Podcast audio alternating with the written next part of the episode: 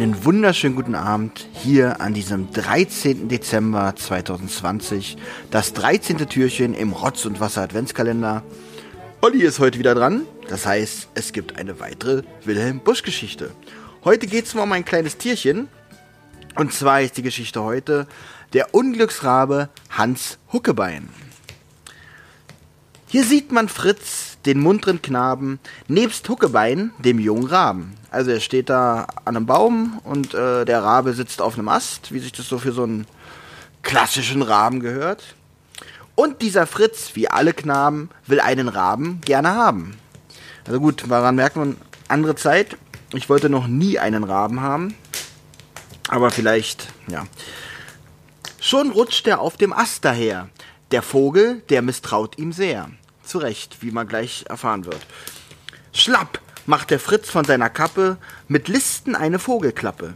Also er äh, nimmt seine Kappe ab, ist so ein typisches Cappy, wie man es heute eigentlich auch so kennt, und schnappt sich damit den Raben, zumindest versucht das. Beinahe hätte er ihn, doch ach, der Ast zerbricht mit einem Krach.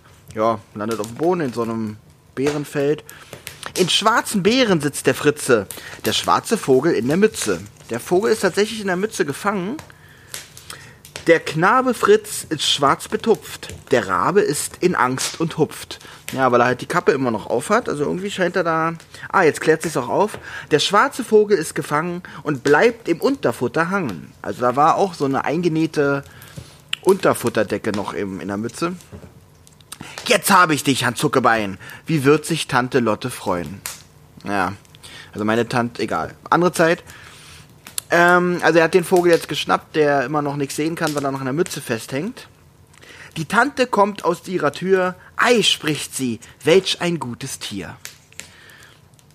Kaum ist das Wort dem Mund entflohen, schnapp, hat er ihren Finger schon. Also er beißt ihr in den Finger, wie man den Worten, glaube ich, glaub ich, auch ganz gut entnehmen kann. Ach, ruft sie, er ist doch nicht gut, weil er mir was zuleide tut. Kluge Frau. Hier lauert in des Topfes Höhle Hans Zuckebein, die schwarze Seele.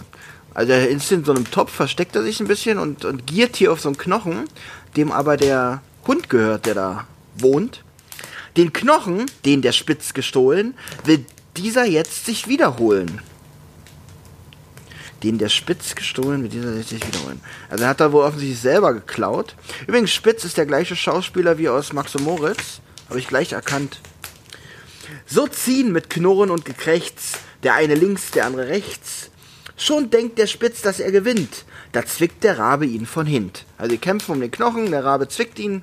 Oh weh, er springt auf Spitzens Nacken, um ihn die Haare auszuzwacken.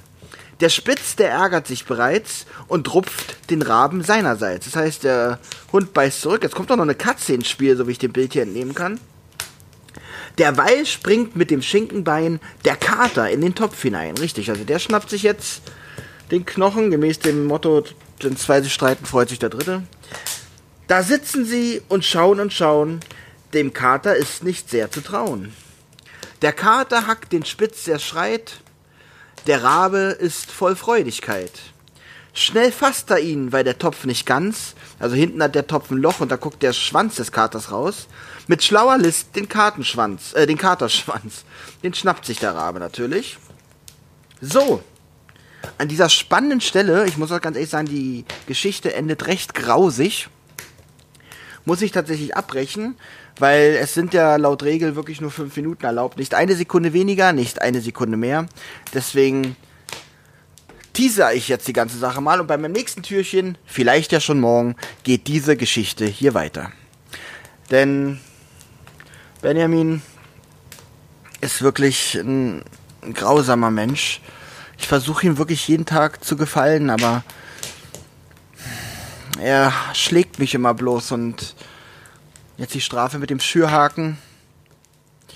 Egal, ich möchte euch nicht belasten. Danke, dass ihr zugehört habt. Habt noch eine schöne Vorweihnachtszeit. Wir hören uns noch ein paar Mal, weil das war erst mein drittes Türchen. Und äh, deswegen werde ich jetzt demnächst wohl ein paar Mal drankommen. Habt noch einen schönen Abend. Schöne Vorweihnachtszeit. Noch fünf Sekunden habe ich. Ja. Und schaut doch mal bei die Zentrale vorbei. Da machen wir nämlich auch einen Adventskalender. Und ich muss sagen, sehr, sehr, sehr spannend. Sehr, sehr spannend. Sehr spannend. Sehr, sehr, sehr spannend.